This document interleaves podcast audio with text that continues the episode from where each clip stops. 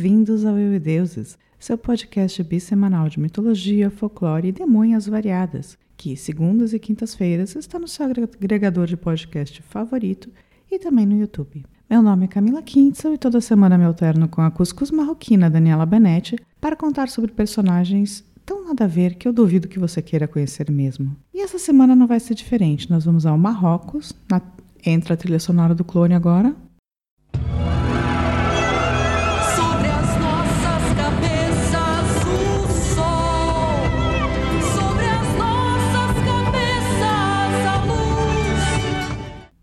Conhecer uma entidade fascinante, a Aisha Kandisha. E esse episódio foi um pedido da charada demonha Aisha Valente.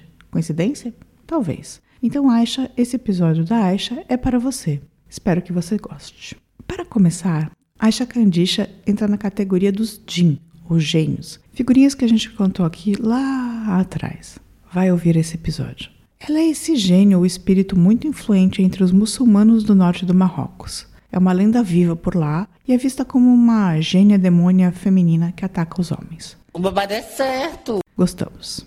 Na etimologia tem uma coisa divertida.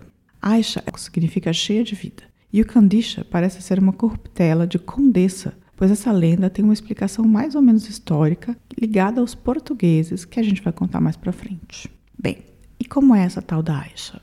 Ela é representada como uma bela jovem que vive perto de cursos d'água, como rios ou lagos, e tem os pés de um animal ungulado. Normalmente são os pés de um camelo, uma cabra ou até mesmo de um burro, mas o mais normal é uma mulher lindíssima com pés de camelo. Eu adoro esse tipo de mistura de gente com bicho. Bicho, pai, bicho. É não, pai, eu rapaz. Com as variações da lenda, ela pode atacar um homem, que significa um pouco seduzir esse homem, mas pode se atacar mesmo, e ter alguns resultados. Então vamos lá, o rapaz vai lá, faz sexo com ela e dá de uma a quatro coisas que podem acontecer. Primeira, ele fica impotente. Segunda, ele perde totalmente o interesse pelas mulheres. Terceira, ele fica louco. Quarto, ele morre. Também pode acontecer de Aisha simplesmente abrir caminhos para que aquela pessoa seja possuída por demônios. Então ela vai lá, seduz o rapaz, se envolve com ele, e nesse processo é como se ela abrisse uma portinha em algum lugar da espiritualidade desse figura que permitisse que demônios variados entrassem nele. Uma outra opção é a própria Aisha também possuir o corpo de seu amado.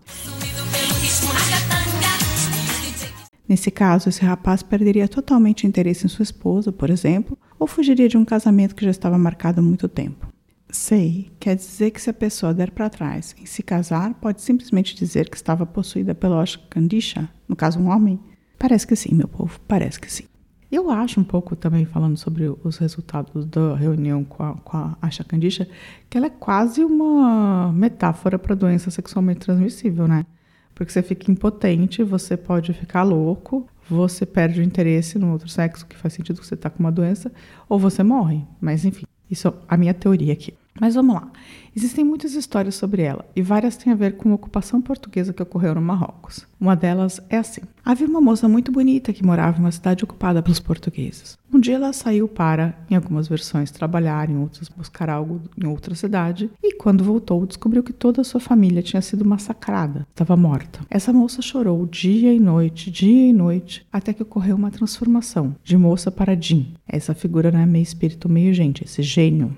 C'est génial! A partir daí, como gênia, ela começou sua vingança contra os portugueses, matando ou enlouquecendo todos os homens portugueses daquela cidade. Em outra lenda, ela tenta matar todos os homens de uma vila toda, deixando só as mulheres vivas. Opa, agora pode ser que o negócio vai mudar, hein? Presta atenção, Fá. Algumas pessoas ligam também doença a Aisha Kandisha, muitas vezes colocando a Aisha ligada a um lugar, como assim Aisha da montanha, Aisha do mar, e isso serve para indicar lugares perigosos, onde a gênia viveria, e se você chegar perto, pode, tipo, pegar essa doença, né, ficar doente ou então morrer. Ah, dizem que não é muito bom falar o nome dela, pois dá azar. O que eu estou fazendo 13 vezes por minuto aqui nesse episódio, então eu espero bater na madeira em breve.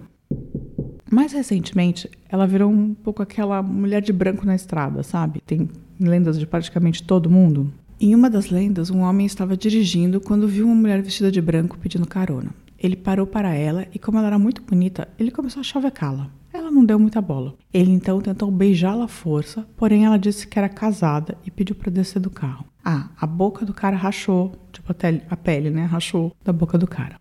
Mas o cara parou o carro e deixou ela descer. Porém, quando ela estava descendo, ele viu que ela tinha uma pata de camelo. Uma semana depois, a casa do homem pegou fogo. Tá pegando fogo, bicho! Na lenda, Aisha e seu marido tinham voltado e tacado fogo na casa do abusador, matando-o. Eu achei complicada essa história, porque ela desce, nada acontece, uma semana depois vai lá e mata. Eu achei esquisita, mas enfim, é a lenda, é tipo a dama de branco na estrada.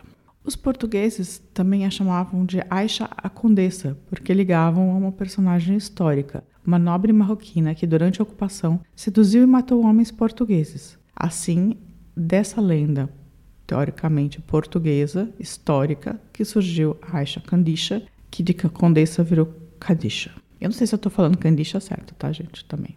Ah, se a Aisha estiver, por exemplo, possuindo seu crush, você pode tentar tirá-la de lá. Para isso, é preciso usar facas e agulhas de metal, já que ela e todos os gênios odeiam metal, são fracos para esse elemento. Só não estou aconselhando a sair por aí esfaqueando gente dizendo que era para tirar a gênia demoníaca de dentro da pessoa, tá? Nem ficar espetando pessoas com agulhas. Mas tem um ritual para tirar essa candicha que envolve metal. Eu e meu primo, a gente vai pra Imbiúna fazer ritual com bode, tá ligado? No sítio. A ligação de Aisha com água, de sempre ficar perto de um curso d'água, é explicada por uma relação dela com a deusa Astarte, uma deusa quitônica dos fenícios, né, que é essa deusa da terra, que era uma deusa da fertilidade. Então, por isso ficar perto da água, por conta da, do líquido amniótico, né, da, da gravidez e tal. Às vezes, ela é ligada a um homem ou um marido, um, um cara que também ataca as pessoas para possuí-la. O nome desse possível marido, em algumas lendas, é Ramu Kyu, mas ele não aparece em todas as versões, não. Ela aparece muito mais do que ele. Ele é pouco descrito. É, às vezes dizem só que ele é um homem muito alto, também um gênio, e que gosta de sangue. Então, isso faz com que quando a Aisha, ligada a esse marido, esteja nas lendas, ela fica sempre mais perto de rios, e esses rios são sempre perto de matadouros, porque ele gosta de viver perto dos matadouros, porque ele gosta de sangue. Achei meio nojento. Que menino nojento, porco, ralê. É. Existem rituais para melhorar os sintomas que a ca causa em uma comunidade. Os problemas físicos mais comuns são paralisia nos membros, cegueira ou surdez súbita, problemas menstruais, infertilidade e doenças infantis, de causas sobrenaturais. E embora a impotência também seja causada pela Aisha Candisha, ela não pode ser curada em um ritual, ou seja, vai ter de apelar para a pílula azul que o exército brasileiro gosta tanto e compra tanto. E pelo que entendi, no pensamento islâmico do norte da África, cada gênio também poderia curar uma doença específica a partir de um ritual. Então é como se existisse um gênio que está ligado, por exemplo, à dor de cabeça. E aí esse gênio pode curar a sua dor de cabeça só ele, entendeu? Então é muito comum que algumas pessoas convidem a Aisha Kandisha a entrar nela para curar doenças, principalmente doenças mentais. O problema é que, segundo o folclore, a Aisha quando entra não sai.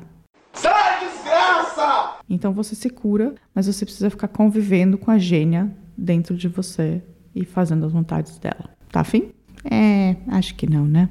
E isso foi tudo que eu encontrei sobre Aisha Kandisha, essa figura curiosa, né? Histórica, uma mistura de português com Marrocos e que e uma gênia, que também é uma, uma coisa nova pra gente, né? Pedido da nossa Aisha Valente. Se você gostou, adorou, amou e quer contar pra gente que adorou esse episódio e que não pode mais viver sem o Eu e Deuses, escreva para contato arroba euideuses.com.br.